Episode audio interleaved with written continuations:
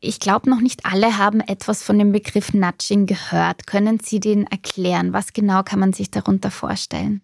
Also ich glaube, am einfachsten beginnt man einfach mit einem Beispiel. Also wenn man zum Beispiel in ein öffentliches Gebäude kommt und so auf dem Fußboden so Fußtappen sieht, so Fußabdrücke, die zum Stiegenhaus anstatt zum Lift gehen, dann ist das ein ganz häufig verwendetes Beispiel für Nudging, weil man die Leute dazu bewegen möchte, dass sie lieber gesund das Stiegenhaus nehmen und für ihre Bewegung was tun, anstatt den Lift zu nehmen. Die Idee dahinter ist also einfach, man setzt sowas wie in diesem Fall visuellen Anreiz, dem man gerne nachgeht oder man ändert die Situationen, unter denen man Entscheidungen treffen kann ohne dass es allerdings ein Verbot oder eine Vorschrift gibt, dass man das auch tun muss. Denn jeder kann, im Beispiel zu bleiben, natürlich auch zum Lift gehen. Also man kann sagen, Nudging lässt uns eigentlich die Wahl, aber macht das vermeintlich bessere Verhalten wahrscheinlicher. Wie ist denn der Ausgang des Ganzen? Sind wir Menschen denn wirklich so leicht zu lenken?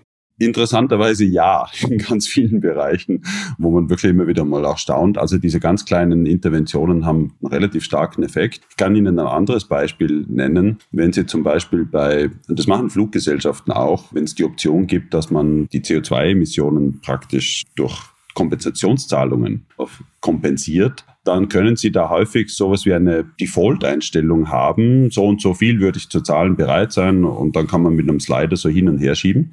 Und dieser Default ist tatsächlich etwas, was die allermeisten Leute wählen. Also da müssen sie schon stark dagegen sein. Und auch da ist es relativ einfach. Ich drauf und schiebe das Ding links oder rechts, zahle gar nichts oder klick sogar ab, klick's weg. Und trotzdem ist es so, dass Standardeinstellungen wie die Füße auf dem Boden oder das Leider, wenn es um Flugkompensationen geht, eine sehr, sehr starke verhaltensbeeinflussende Wirkung haben. Das ist super spannend.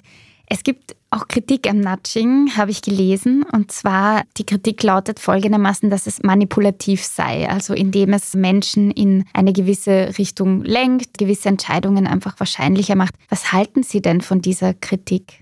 Also ich kann die Kritik leider nachvollziehen in gewissem Sinne. Also es ist so, Nudging ist ja nichts Neues. Werbung macht nichts anderes als das, ja, suggeriert uns irgendwas und hofft dabei, dass wir mehr verkaufen. Wenn die Politik Nudging in dieser Form macht, dann war ich nie dafür. Und zwar deswegen, weil ich glaube, dass wir im öffentlichen politischen Bereich offenlegen sollten, für welche Ziele wir stehen und nur wenn wir die vertreten können, dann finde ich es auch völlig in Ordnung, dass man zum Beispiel über so Standardeinstellungen, beispielsweise wenn es um Kompensationszahlungen für CO2-Emissionen geht, auch tatsächlich machen und versuchen, Verhalten in eine Richtung zu lenken, die wir für sinnvoll achten und die wir auch rechtfertigen können nach außen, warum wir sie für sinnvoll achten. Wenn man das nämlich nicht mehr kann, dann kommt schnell dieser berechtigte Vorwurf, dass wir im Grunde Menschen in ganz bestimmte Richtungen lenken wollen, ohne ihnen auch klar zu sagen, welche Richtungen das sind und warum wir das wollen.